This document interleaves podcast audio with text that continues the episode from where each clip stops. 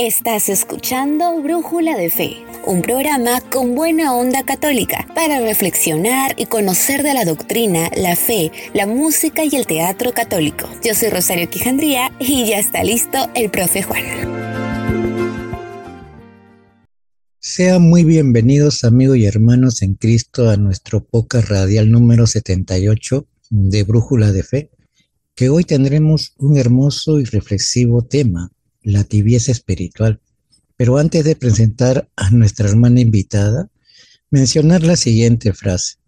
Los lugares más oscuros del infierno están reservados para aquellos que mantienen su neutralidad en tiempos de crisis moral. Lo dice Dante Alighieri.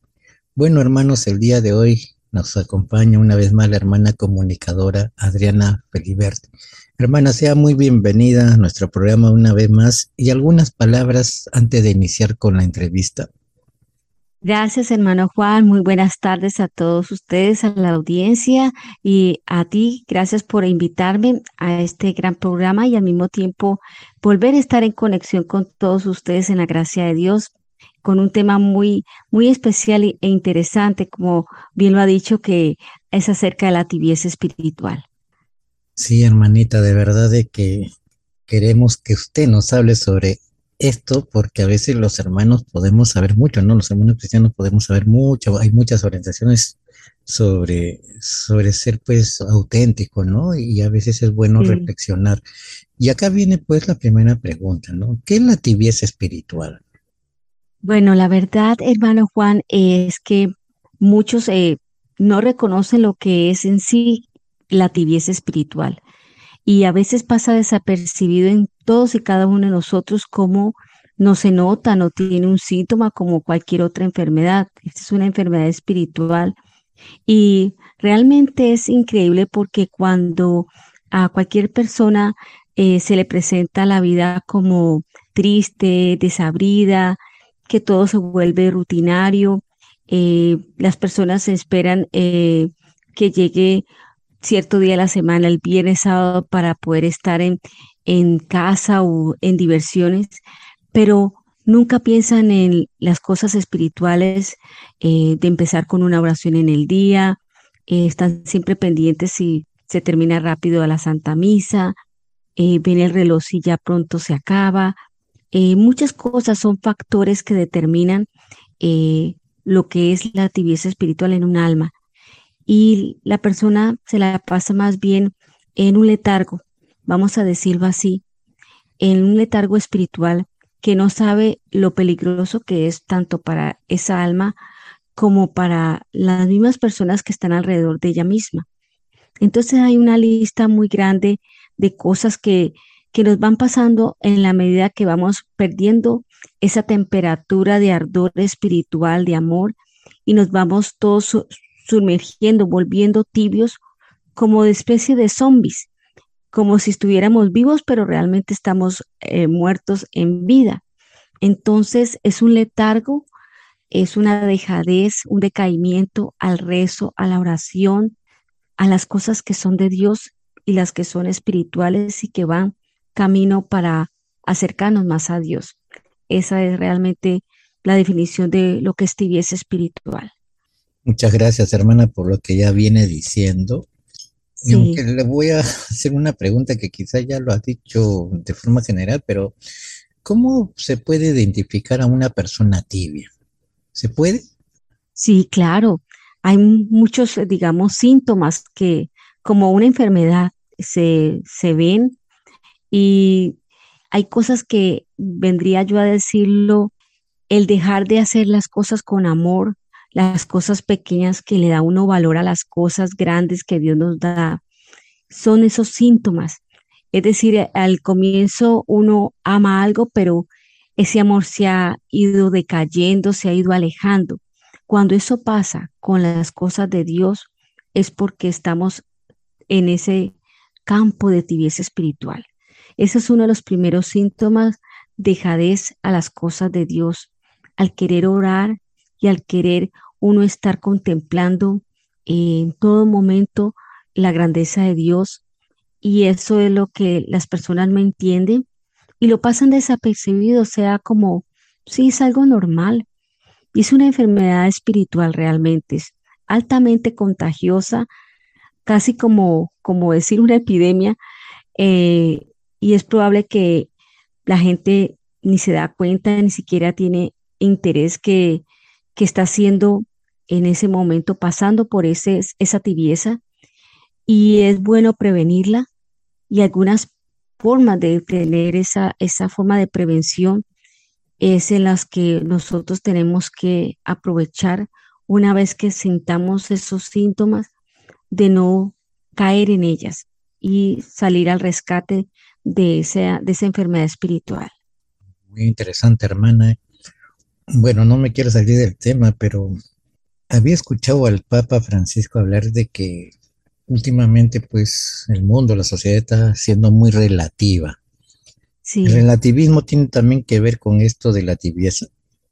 Bueno, realmente eh, el Santo Padre cuando habla de relativismo es una forma casi, digamos, tomando en cuenta, sí, la tibieza espiritual en el ámbito de que las, la sociedad actualmente coge todo como tranquilo y normal. Todo está bien, todo es parte de lo que tiene que pasar, eh, siempre vendrá una solución, pero no toman pie a analizar realmente por qué está sucediendo esto, por qué la sociedad está envuelta en la violencia, vamos a decir un ejemplo, en la falta de amor al prójimo, en la falta del dolor ajeno, en la falta de asistencia a la Santa Misa, en la falta de oración, del Santo Rosario, son partes que tocan puntos de la tibieza espiritual, porque estamos mm, poco a poco decayendo en una frialdad al punto de que puede estar un alma fría, sin fe, o tal vez tibia, y no sabe cómo enfrentar esas circunstancias que va teniendo. Hay personas que se dan cuenta, y muchos santos vivieron esa aridez espiritual que es muy diferente a la tibieza espiritual. Es, son dos cosas totalmente distintas. Los santos vivieron aridez espiritual, pero Dios les permitía que pasasen por ese trance, por esos momentos, porque ellos sabían que estaban con Dios y Dios no los iba a desamparar. Y que si no sentían como Madre Santa Teresa de Calcuta, que vivió 10 años en una aridez espiritual y que ella seguía en ese auge de ayudar al prójimo, porque ella sabía que Dios no la iba a desamparar.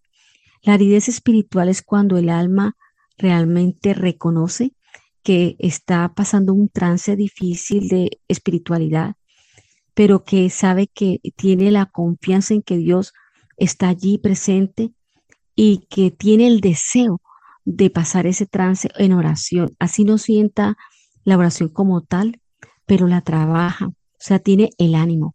Mientras que la tibieza espiritual es lo contrario.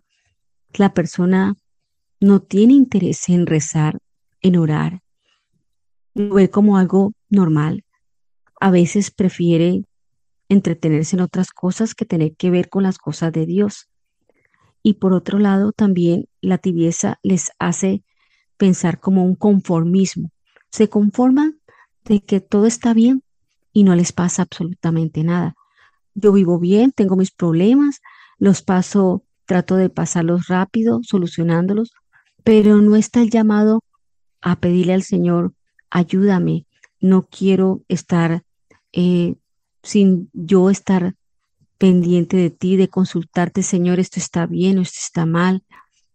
Siempre hay que tener a Dios presente en nuestras decisiones, mientras que los que están tibios pasan por esa tranquilidad entre comillas, conformidad entre comillas, y lo ven que no, yo no tengo pecados graves, no, yo no mato a nadie, no, yo no hago esto. Esas son partes de los, de las, digamos, ingredientes en las que se forma una persona con tibieza espiritual. Bueno, yo como maestro, pues, claro, he hablado pues de la coherencia, ¿no? Y lo que nos piden también a nosotros ser coherentes por ese lado, ¿no? Pero usted me está dando algo ya un poco más profundo y, me parece curioso, ¿no? Hermana, y, y hay ¿existen síntomas sobre la tibieza espiritual? ¿Hay síntomas? Sí, claro, hay síntomas como, como bien lo, te lo decía anteriormente, eh, la parte de la tibieza espiritual se experimentan algunos síntomas que van aumentando, eh, se van siendo más, más evidentes y es como un ejemplo de ello, digamos, la dejadez, espiritual, como lo noté anteriormente, es que todo le da igual a la persona y aquella persona eh, piensa que esa esperanza que le motivaba a luchar por algo desaparece y es reemplazada por el conformismo, la resignación, eh, digamos que la satisfacción con cualquier cosa pequeñita como por ejemplo, em, prefiere ver algo en la televisión, por decir un ejemplo, o algo del celular que le llegó, que se ve como más entretenido en vez de ayudar a, a un amigo que está en necesidad o a orar por algunas personas que le han pedido oración o tal vez que sabe que necesitan orar porque están enfermos. En eso es parte de lo que es la dejadez, lo dejan todo ahí al, rezar, al rezago sea a un lado. Y eso es como también un, un segundo punto de síntoma, es el rechazo hacia todo lo que suponga un sacrificio o un esfuerzo que haga la persona. Un ejemplo, como levantarse temprano para dormir menos, animarse para, para ir a la Santa Misa. Hay gente que no cambia el dormir unas horas de más por ir a la Santa Misa así tenga la iglesia lejos o cerca, es el, el ánimo que, que tiene la persona por las cosas de Dios y ese celo y, el, y que le devora por dentro el, querer estar. Pero en el caso de los síntomas para una persona tibia, es el rechazo y prefiere y le llama más en forma de tentación el quedarse durmiendo más tiempo en cama para no eh, tener que ver con las cosas de Dios. Es el ánimo también por luchar en, en la forma espiritual, invertir ese tiempo en oración, buscar la santidad por nombrar algunas de las cosas. Es totalmente un rechazo y les da pereza asistir a algo que tenga que ver con grupos de oración. Si te invitan al rezar el rosario, lo ven como algo aburrido y monótono. Esas son cosas que también son como síntomas por la tibieza espiritual. Y eso trae como consecuencia rechazo a las cosas de Dios. Se van alejando de Dios. Pues aunque pues Dios nos ama inmensamente, infinitamente, Él quiere lo mejor para nosotros, también Él quiere que nosotros tomemos parte en el ánimo y tomemos la iniciativa también. Y eso implica un esfuerzo, un trabajo de nuestra parte. Entonces las personas que están en ese letargo y en esa tibieza espiritual no están dispuestos a hacer nada de eso. Otro síntoma también podríamos recalcar, eh, a ver, el deseo de ser santos. Hoy estamos celebrando el Día de Todos los Santos.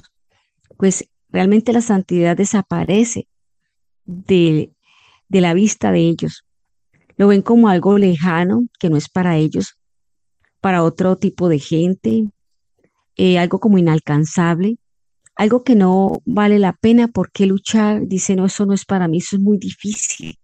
No toman ese, ese esfuerzo. Y también algo importante es el buscar el entretenimiento pasajero. Todo lo espiritual lo encuentran, como lo venía diciendo, aburrido, la Santa Misa les parece muy larga y les aburre. Ir al Santísimo también. Lo que tiene que ver con la fe les aburre completamente. Prefieren dedicar ese tiempo a cosas del mundo. Y como bien sabe usted, hermano Juan, el mundo es enemigo de Dios. Las cosas del mundo aquí se establecen diferente a las cosas espirituales. Entonces estoy nombrando unas cuantas a síntomas de lo que es la tibieza espiritual, por tomar unas en cuenta porque son unas cuantas más. Eh, algo muy importante que le quería decir es también la mala preparación para ir a la Eucaristía.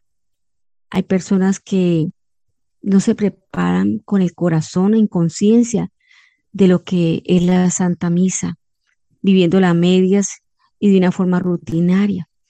Entonces todas esas cosas toman en cuenta lo que es el conjunto de síntomas de una tibieza espiritual. Qué bonito, hermana, lo que usted está enseñando y verdad, ¿no? Porque mire, yo como maestro tengo ahí alumnos adolescentes que han hecho su, su primera comunión, han recibido la Eucaristía, la penitencia, pero tienen dos, tres años que ya no acuden, ya no van. Claro, ponen varios pretextos los jóvenes, ¿no? Ah, claro, sí, eso sí. Pero yo, yo digo de que muy importante son los padres, ¿no? La formación de los padres y que ellos dirijan, que ellos vayan y animen a sus hijos a que vayan también con ellos. De verdad que eso es lo que se está perdiendo en las Definitivamente. Usted ha dicho un punto muy importante. Los padres son el eje central para que ellos no dejen que se desvíen de su camino y mantengan regando la, plantita en sus hijos de lo que es el amor a Dios, la fe y lo que son las devociones, que ellos tengan siempre eh, por lo menos lo más esencial sabido de parte de sus padres y más en la, en la escuela, donde les profundizan más. Pero si no saben o poco, obviamente esos pequeños van a, crecer en la, en la tibieza, en la frialdad de las cosas que son de Dios, si no practican eh, digamos, la visita a la Santa Misa cada domingo o con frecuencia. Los niños son una esponja y de allí nace todo eso. Y diría yo que cuando dejan de ir a misa es cuando empiezan a alejarse de Dios. Y es muy peligroso porque entonces corren otro camino. Sí, así sucede, ¿no? Pero a mí me da algo risa porque a veces los papás buscan este, justificar o buscan culpables, cuando los culpables primero son ellos, ¿no? A veces sucede, pues, y lamentablemente, pues, a veces hay que orar por las familias, ¿no? Sobre todo la familia cristiana, porque también se enfrenta, como usted lo ha dicho, contra la corriente de este mundo. Contra la corriente, y a veces les toca luchar por el modernismo, las cosas actuales, los padres, a veces hay padres que realmente han crecido en esa tibieza o en esa dejadez espiritual. Y otra cosa que el mundo los absorbe totalmente. Entonces hay padres que buscan estar bien con sus hijos y para que estén bien se adaptan a ellos. Y lo que pasa es que los padres empiezan a seguir el mismo ritmo de los hijos. Y entonces viene a crecer más el problema, el alejamiento total de la familia completa a Dios. Y eso sí es grave porque hay familias que no han vuelto a, estar unidas, por lo menos dos o tres miembros que estén yendo con frecuencia a misa, a, también a tener los sacramentos vivos en su vida. Eso hace que la familia viva en santidad, así sea una parte de los miembros de la familia, porque unos van a orar por otros. Entonces, esa tibieza se considera realmente una enfermedad que se contagia entre las mismas personas al cabo de un tiempo y se vuelve una forma más peligrosa en la vida espiritual de cada uno. Mm, muy interesante, hermana Adriana, por lo que viene comentando. Bueno, ahora escucharemos una hermosa canción titulada Tú, mi alfarero, de la hermana Glenda, y regresamos. Un día yo salí de tus manos y tuve vida. Un día me alejé de ellas y conocí la muerte. Alfarero, tengo nostalgia de tus manos. Ven a reparar tu cacharro. Gira que gira, rueda que rueda, siento tus manos greda. Me asombra el pensar que tú la quieras.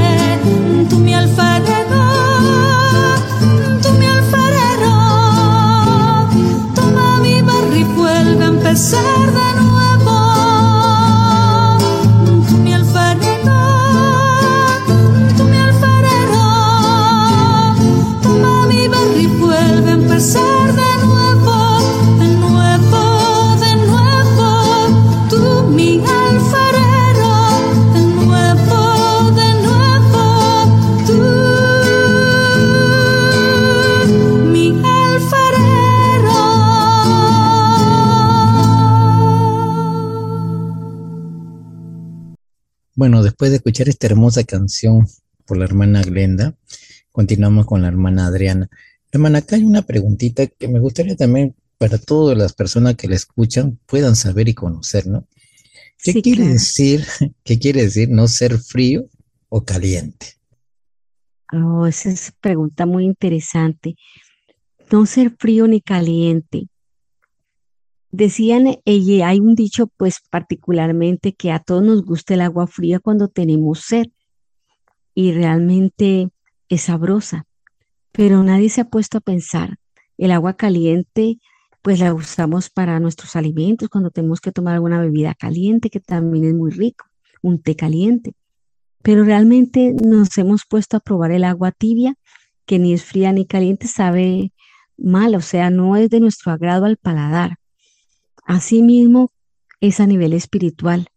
Eh, el, el alma tibia, fría totalmente, es totalmente alejada de las cosas de Dios. Y caliente es de una manera en la que el ser humano está enfervecido con las cosas de Dios, que vive para vivir una vida plena en el Señor. Pero una, un alma que está fría realmente necesita un cambio, una conversión en su vida, mientras que el alma eh, que está en fuego ardiente eh, devora por la sed de Dios y quiere estar viviendo en comunión completa, en comunicación con Dios. A diferencia del alma tibia que, que no es ni fría ni caliente porque acepta, dijo, yo soy católico, yo sí voy a misa de vez en cuando, yo sí tengo algunas devociones. Esas son almas tibias. O sea, van a misa cuando quieren, cuando realmente se acuerdan, cuando realmente pasa una calamidad y se acuerdan de Dios. O sea, tienen a, a, a Dios, a nuestro Señor, como, como pedido de un, mes, de un mesero de un restaurante. Quiero esto, quiero lo otro. Y realmente eh, están peligrando porque están usando el infinito amor del Señor para sus fines, sabiendo que el Señor justamente le dijo a nuestra querida Santa María Faustina que había destinado un día del día de la novena de la Divina Misericordia precisamente para orar por las almas tibias, que son parte esencial para que el Señor tenga a bien eh, tener misericordia. Él le dijo a, ella, tráeme a las almas tibias y sumérgelas en el abismo de mi misericordia. Y estas almas son las que más dolorosamente hieren el corazón de Jesús a causa de esa tibieza. Dice que el Señor a Santa María Faustina, mi alma experimentó la más intensa repugnancia en el huerto de los olivos. Precisamente a, a causa de ellas, el Señor Jesús dijo, Padre, aleja de mí este cáliz, si es tu voluntad.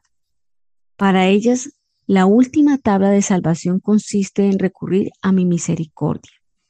Entonces, justamente la novena que hacemos cada año, la podemos hacer cada momento del año, pero relevantemente comienza el Viernes Santo, eh, la novena la Divina Misericordia, y hay un día destinado para orar por las almas tibias, para traerlas y sumergirlas en el corazón piadosísimo de, Jesús. Que estas almas eh, heladas que parecen cadáveres, dice el Señor, eh, llenan de gran repugnancia y se calientan con el fuego de tu amor puro. O sea, el Señor al acercarse a ellas las hace vibrar de su amor. Entonces, pedirle mucho al Señor que es compasivo y misericordioso para orar por esas almas, porque realmente el Señor le duele constantemente las, las heridas que provocan esas tibiezas. Y en el capítulo de Apocalipsis, capítulos 3, específicamente, el 15 a 16, habla sobre la, la forma en que el Señor dice y explica sobre las almas tibias. O sea, es, es, algo importante que debemos, que hasta en la palabra de Dios lo dice muy claro, y debemos manifestar ese amor haciéndonos muy devotos al Señor, pedirle la gracia de mantener el fuego en nuestro corazón, de pedirle siempre que si estamos en un momento de prueba, porque el Señor nos prueba para madurar más espiritualmente, nos ayuda también, pero no nos abandona. Entonces, así como el Señor vomitará de su boca las almas tibias, que nosotros no seamos nunca almas tibias, que nos libre de toda tentación, que sepamos enfrentar con oración y con humildad esos momentos de tibieza, que pueden ser por tentación, pueden ser un momento de aridez que el Señor permite que no nos debemos perturbar, sino que acogernos al Señor. No permitas que yo sufra una tibieza, sino por el contrario, si es para bien de mi alma, que si estoy experimentando una resequedad, una aridez y no siento las oraciones como es costumbre, pedirle al Señor que, que se sumerja en nuestro corazón. Y asimismo, Él nos ayuda con humildad sincera pedirle al Señor, porque realmente el egoísmo, eh, la soberbia, todas las cosas pecaminosas hacen que esa tibieza se engrandezca. Y eso es lo que tenemos que evitar, mantenernos en gracia de Dios, frecuentar los sacramentos precisamente para rebatir y para trabajar esa tibieza espiritual. Bonito, hermana, ¿no? Y aparte de lo que me ha hablado sobre el Señor de la Divina Misericordia y Sor Faustina, me ha hecho recordar también que, bueno, en la Biblia hay pues un pasaje de Jesús donde habla sobre o eres frío o eres caliente, porque si eres tibio te voy a es una palabra fuerte. Sí. Este, cuando ella le habla esto a los muchachos también, wow, se, se, sorprenden, ¿no? Pero le digo, así como es fuerte, el Señor nos está diciendo, nos está invitando a definir nuestra conducta, ¿no? Nuestra moral, ¿no? Entonces, los chicos, pues, sí entienden, ¿no? Pero como digo, ¿no? A veces parte de ellos necesitan pues el apoyo de su familia, ¿no? Pero sabes que, perdona que te interrumpa, a veces los muchachos se, se, asustan cuando como maestro dirigente les hablas con la verdad y les dices algo que los puede asustar y hacer pensar y caer en reflexión, eso es bueno porque los hace pensar, wow, yo estoy haciendo esto, yo no puedo caer allí, Imagínate el saber que Dios te dice, conozco tus obras, no eres ni frío ni caliente. Entonces digo, ahí estoy en la tibieza, que ojalá uno fuera frío o caliente. Pero si un chico o una chica están pasando por ese trance, sea por malas amistades, sea por diferentes motivos, debe uno hacerles abrir un momentico de, de los ojos, de ver una realidad tú es que la sociedad actual está minada de miedo al que dirán y al que si digo algo me dejan de hablar. Nadie quiere oír ni hablar del infierno. Si supieran las almas lo que es el infierno, te aseguro, hermano Juan, que la gente andaría muy bien, porque solamente las almas que han tenido la gracia mística del Señor de ver el purgatorio, el cielo y el infierno, dan testimonio de ello y es escalofriante la manera en que el Señor permite que esas almas sean conducidas y, aprendan, como fue Santa María Faustina, que ella vio el infierno, que ella vio el cielo, las almas del purgatorio. Y lo que más mañana eh, se celebra justamente los fieles difuntos, lo que más duele a un alma en el purgatorio es el alejarse de Dios, el haber herido el, corazón de Jesús y sobre todo el no poder sentir la presencia. ¿Por qué? Porque dejaron pasar un tiempo en el que pudieron haber hecho algo y no lo hicieron por el bien de su alma, de su salvación. Y sabiendo que el Señor ha traído todas las herramientas a través de los santos, de la misma iglesia, y no hayamos hecho algo, eso es más el remordimiento para un alma. Entonces, hablarles a los chicos de una manera contacto, hablarles, mira, esto pasa, el pecado tiene forma, tiene vida en el purgatorio. Cada nivel del purgatorio solo Dios sabe cómo, cómo es y qué tiempo en el tiempo de Dios, pero de que es sufriente para un alma es duro. Y que ahora en vida tenemos la manera de poder saber que podemos corregir y llevar una vida de santidad y no llevar una vida fría en el Señor. Sí, que también tibia, porque malo es frío si uno está alejado de Dios y tibio también. Pero no creemos que nunca el Señor nos vomite de su boca, como bien lo dice en la carta de, en Apocalipsis 3, 15 16. Esto es un, un mal generalizado y que los jóvenes tienen ahora que abrir los ojos porque es mucha la juventud que se está perdiendo, muchos los niños que están camino a la perdición, perdiendo su inocencia y están tan pequeñitos en, en un letargo sin Dios. ¿Qué será más adelante cuando tengan 15, 20 años? Una, una total pérdida de Dios en sus vidas. Entonces, tenemos que obrar nosotros por ellos, obrar orando por ellos y sobre todo abriendo los ojos. Nunca es tarde para remediar lo que puede uno solucionar con tiempo. Sí, así es, hermanita. Mire, yo le hago una un pequeñísimo testimonio porque me pasó, pues, bueno, ya habrán pasado pues, por lo menos unos 15 o 20 años, pero me sucedió de que yo sentí algo que yo pienso que fue una bendición, no lo sé, haber experimentado el abandono de Dios. Sentí que, que Dios no estaba en mi vida y de verdad que es bien feo, ¿va? bien feo no sentir que Dios está a tu lado. Es decir, fue una experiencia que me ha hecho mucho madurar, reflexionar. Entonces yo me pongo a pensar, pues esas almas del purgatorio, ¿qué sentirán, no? Porque de verdad que es bien.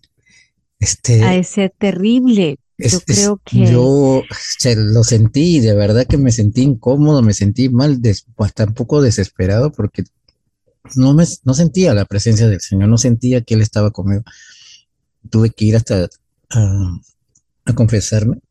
Sí. Y ahí encontré la paz y encontré la palabra del Señor, no te he abandonado. Ay, qué belleza.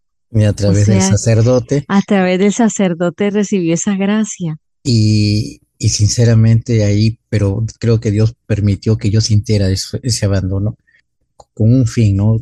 Todo tiene un fin para Él y, sinceramente, pues yo sé más o menos pues, lo que puede hacer que sienta el alma del purgatorio, que puede ser mucho más, ¿ah? Pero eso me, ha hecho reflexionar bastante. Bueno, este, hermanita Adriana, ahora me gustaría saber cuáles son los cinco remedios contra la tibieza espiritual. ¿Existen algunos remedios? Sí, claro. Em, es bastante interesante em, digamos, acerca de lo que son síntomas y también eh, remedios de la tibieza espiritual. Diría yo que una de las cosas más importantes es el querer, digamos, anhelar, el querer y anhelar las cosas de Dios. Una de las cosas que la gente no, no trabaja y que nuestro querido Santo San Alfonso María Ligorio nos, nos comentaba dentro de sus escritos es el querer luchar y remediar las cosas que está teniendo acerca de su vida espiritual. Algunos se desaniman pensando que no van a poder salir de ese mar, digamos, de tibieza espiritual en el cual están sumergidos, pero realmente existen las formas y una de las más importantes es el ánimo, el deseo inquebrantable de poder conseguir la amistad con Dios de una forma real, el estar limpios de corazón, buscar las cosas para poder no estar en esa tibieza por la falta de oración, por la falta de poder meditar. Y hay que también algo importante que enfatizar, recordando las palabras del ángel San Gabriel a María Santísima, que le decía, eh, perdón, la, el ángel Gabriel a María cuando apareció también y a su prima Santa Isabel. Lo que es imposible para las criaturas es posible para Dios. Para Dios no hay nada imposible. Y Dios todo lo puede. Y así lo decía San Pablo también. Todo lo puedo en Cristo que me fortalece. Entonces, el primer remedio es tener un gran deseo de conseguir la santidad, el deseo de estar en comunión con Dios. Los santos dicen que, dicen los santos que los ardientes deseos de conseguir la santidad son a veces, eh, digamos, son como fuertes alas que nos hacen subir muy alto en perfección, porque la santidad se logra con la lucha, con la lucha día a día, con la lucha de mantenernos siempre en el lugar que a Dios le agrada. El segundo remedio puede ser también una firme resolución.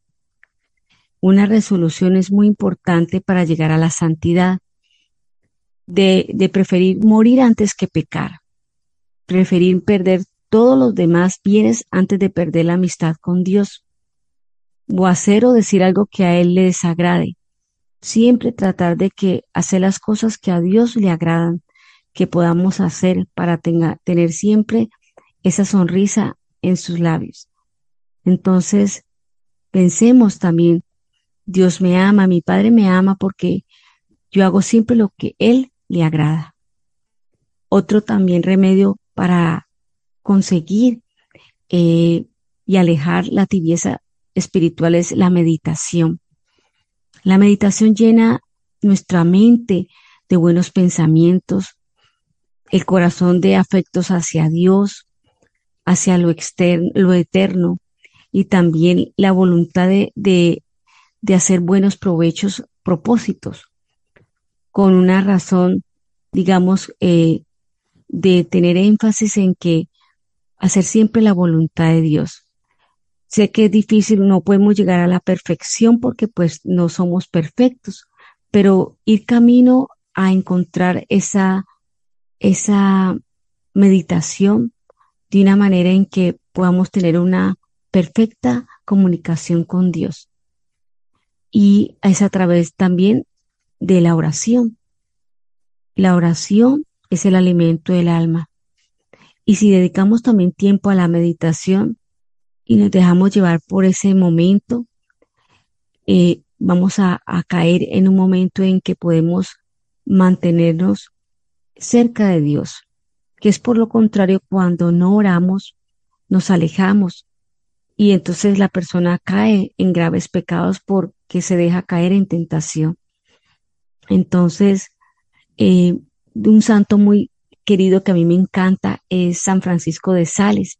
Hay un libro, La Filotea, que te lo recomiendo muy bueno, que lo leí hace muchos años.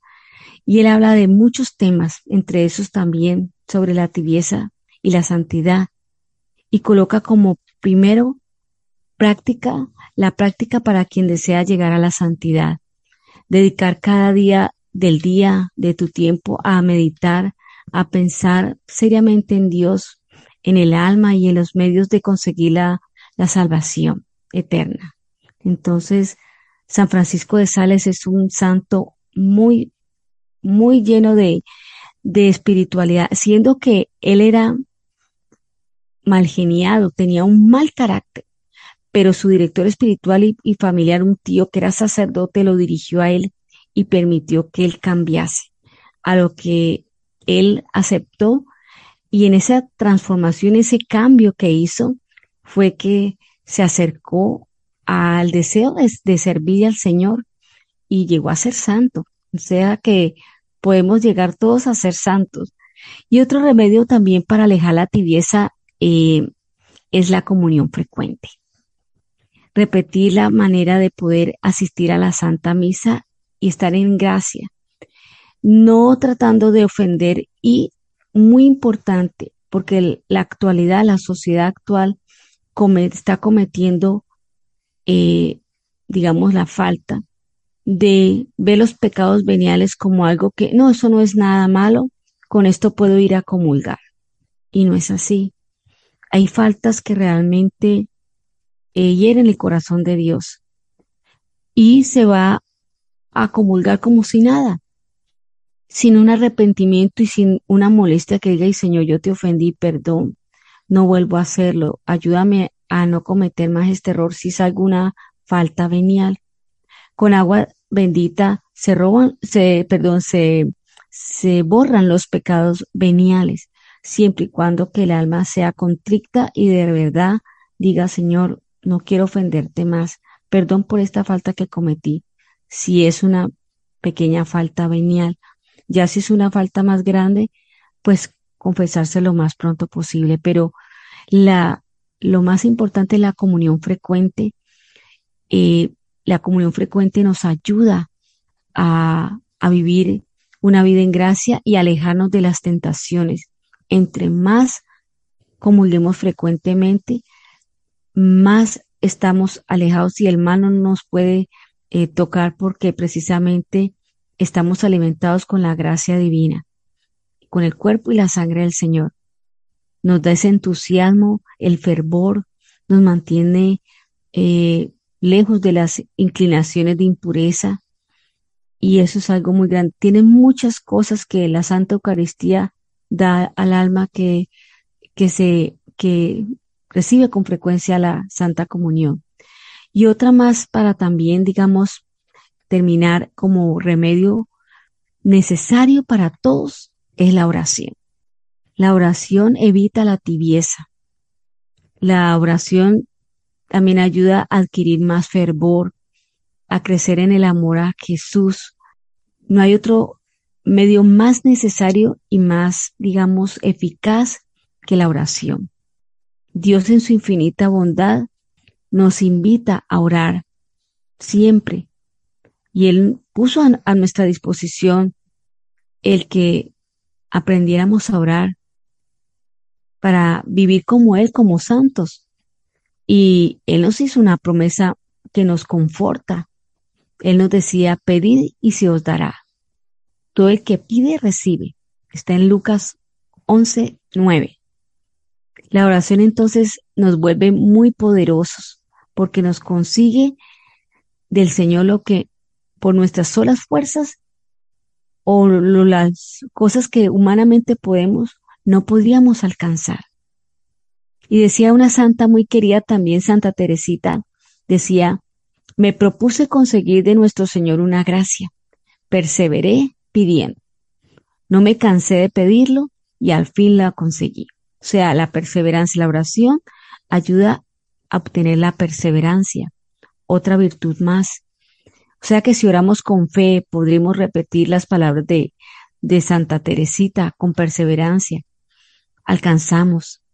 Y muchos santos tienen cantidad de, de testimonios y de frases que ellos mismos vivieron en su vida para conseguir la santidad. Entonces, de nuestra parte, que no nos falte la oración, que no nos falte el fervor, que no nos falte el ánimo para mantener en las cosas de Dios. Siempre se alcanza de Dios la ayuda. Él siempre va a estar allí recurriendo a nosotros cada vez que recemos, cada vez que oremos y le pidamos. Y no dejarnos de, de repetir que para Dios todo es posible, todo es posible y que con la ayuda de su gracia obtendremos grandes beneficios, muchas bendiciones. De Dios se alcanza cuanto con ferviente oración se espera conseguir de Él. Si conviene, por supuesto, que sea de ser para bien de nuestra alma. Entonces, que sea como Dios quiere y aprender a aceptar la, la voluntad de Dios, pero no dejar la oración. Nosotros no podemos dejar de orar, así sean pequeñas oraciones jaculatorias, son benditas. Si no estás en un momento de hacer un rosario, oremos jaculatorias, pidamos, invoquemos a la Santísima Virgen María, nos consagramos a ella día y noche, pidámosle la ayuda que ella no nos desampara, está a nuestro lado, y la ayuda de los santos, por supuesto. ¿Cuántos somos devotos de Padre Pío, de San Antonio? ¿Cuántos santos que están presentes en la vida de todos nosotros y siempre están respondiendo al llamado nuestro, intercediendo por nosotros de alguna manera. Entonces no podemos dejar a un lado la, la oración y la intercesión también a través de la oración por medio de los santos. Diría yo que esas son las, las los partes más importantes como remedios para la tibieza espiritual. Qué bonito, hermana, lo que usted está comentando, ¿no? Y de verdad, ¿no? Uno pues si ve pues la historia, la vida de cada santo, se va a encontrar con cositas muy hermosas que también nos dejan como enseñanza, ¿no? El Padre Pío era muy amante, aparte de la oración, también de la comunión, de la Eucaristía. De la comunión, sí, tiene razón, así es, es verdad. Era pues, uff, era lo máximo, ¿no? Este. un santo de santos, digo yo, un, padre que no se cansa Santo Padre Pío no se cansa en el cielo de abogar por todos y de ayudarnos, ¿no? Sí, él es un, santo del siglo XX y realmente pues es uno, ¿no? Por ejemplo, también se habla de la oración del abandono que lo hace el Padre Dolindo, que también está en beatificación ya. Sí. Y esa oración del abandono es como si ya lo máximo, es decir, abandonarte ante la voluntad de Dios, ¿no? Y eso también lo dice el Padre Frío, ¿no? Este, reza, no tengas miedo y ten fe, dice. Sí. sí. lo llama la confianza. Sí. No te, no, no desesperarnos. Sí. Y eso, así como él, también San Francisco decir, ¿no? Que dice también unas hermosas frases. Y de verdad, después los santos están como modelo para que nosotros sepamos llevar esta vida, pues, que es dura, pero hermosa para quien la sabe, como dice el Señor, cargar su cruz, ¿no? Ay, sí, sacar su cruz y seguirlo. Claro, así es. Este, para ir concluyendo, hermana Adriana, ya con esta bella entrevista y las enseñanzas que usted está dejando, ¿nos puede dejar una reflexión para todos los hermanos que le están escuchando el día de hoy? Bueno, quisiera decirle a todos mis hermanos que en estos tiempos tan difíciles y desesperados en el que estamos en una batalla espiritual porque aunque no lo digamos en boca abierta, el mundo presente está eh, sin Dios, está más viviendo el mundo que ofrece el mal que estar en las cosas de Dios. Y que ahora es tiempo para que todos, no solamente individualmente nos unamos a orar, a vivir una vida realmente en Dios, sino también unidos como hermanos, orar unos por los otros, para que esa unión haga la fuerza cuando oramos por las intenciones de otros. Dios se congratula con uno, Él se siente feliz que podamos orar por las necesidades de otros, hoy por ti, mañana por mí, por el dolor ajeno, sufrir y aunque estemos lejanos a, a cualquier calamidad que haya en algún sitio del mundo, orar, pedir por ellos y por los familiares de esas personas, y tratar de vivir una vida plena en el Señor, tratando obviamente de poder ser santos, ojalá así sea, pero si no, vivir una vida congruente eh, a nuestra vida, que seamos testimonios del amor de Dios como hijos de Dios, vivamos una vida en paz, en tranquilidad, no dejarnos robar la paz de alguien que nos quiere perturbar o esté alejado de Dios, porque puede haber en el camino personas que quieran dañarnos nuestra vida espiritual. Pero entonces no abatirnos por eso, sino luchar, perseverar y mantener la fe, la fe y la esperanza, confiando en el Señor que no nos desampara. Creo que eso es parte de todos los días de cada uno, orar, perseverar, resistir, y así sea de poco a poco. Yo diría que como consejo que todos y yo también hago en momentos en que uno está ocupado en su vida diaria, pues si no alcanzas a hacer tus oraciones como el rosario completo, haz una parte del rosario, medita un misterio en lo que tú estás dedicado en algo y puedas hacerlo con dedicación. Así más tarde haces otro, hasta que terminas el rosario y vas a ver cómo aprende uno a vivir la vida en Cristo, de cómo vivió y sientes una paz, un regocijo que solamente el alma que lo experimenta lo puede sentir. Y esos son los pequeños peldaños que el Señor permite para que todos estemos con Él. No desatendamos la llamada del Señor cuando nos llama.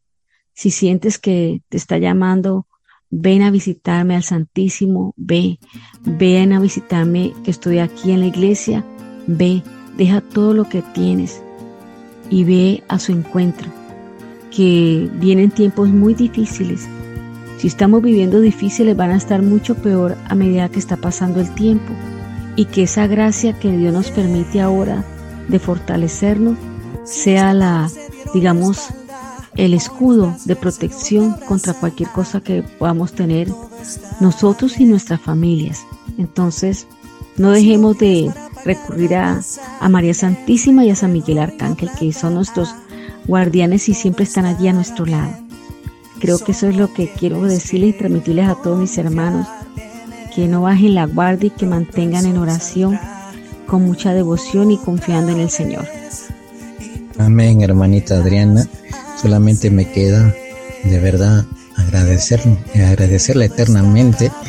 Realmente que Dios me la bendiga muchísimo Gracias por haberse dado, gracias por haberse dado un tiempo de estar una vez más en nuestro programa con esta gran enseñanza y reflexión que nos está dejando a todos, porque a mí también me la está dejando. Y que realmente pues el Señor siempre la bendiga, que le vaya muy bien en su trabajo, tanto pues pastoral y con su familia, ¿no? Y esperamos, esperamos tenerla pues en otro programa muy pronto. Que Dios me la bendiga. Ah, igualmente para usted, hermano Juan, muy agradecido inmensamente el poder dialogar a través de su programa eh, con otros hermanos, también que llegue, lleguemos al corazón de ellos. Y bueno, aquí a la orden siempre. Y muchas bendiciones para usted también y su familia. Dios me lo bendiga arduamente. Y gracias nuevamente, de verdad, gracias por la invitación. Muchas gracias. Gracias, hermana. Bueno, amigos y hermanos en Cristo, después de haber escuchado esta hermosa enseñanza por la hermana Adriana, donde ya nos está diciendo no ser tibios, sino tratar de buscar siempre el camino del Señor, buscando su refugio, buscando su ayuda, ¿no? Claro, el camino del Señor es muy hermoso, pero también nos tiene que costar, pero no dejarnos llevar por el mal camino, sino por el camino que el Señor siempre nos va a mostrar. Y acá mencionar la siguiente oración. Señor, Haz que mi vida sea una constante imitación de tu manera de vivir, que la voluntad de Dios prevalezca siempre como la norma suprema sobre la que debo actuar, que mis intereses, mis caprichos, mis necesidades, mis pasiones, mi yo pasen a un segundo plano para vivir con coherencia la jerarquía de valores que nos has dejado en los evangelios. Permite, Señor, que toda mi vida sea testimonio valiente y mi realidad como cristiano, a pesar que muchas veces tenga que transitar contra las corrientes. Envía, Señor, tu Santo Espíritu sobre mí para que penetre en mi conciencia y me invite siempre a prevalecer el amor sobre mi interés personal, para que la coherencia sea mi norma de vivir, para que la voluntad de Dios sea el canto que inspire mi vida. Concédeme la gracia, Señor, por medio de tu Santo Espíritu, a hacer siempre el bien, a vivir la humildad en el amor y en el servicio. Amén. Y nos estamos viendo, hermanos, en otro programa por Brújula de Fe. Que Dios los bendiga y los cuide mucho. Hasta luego.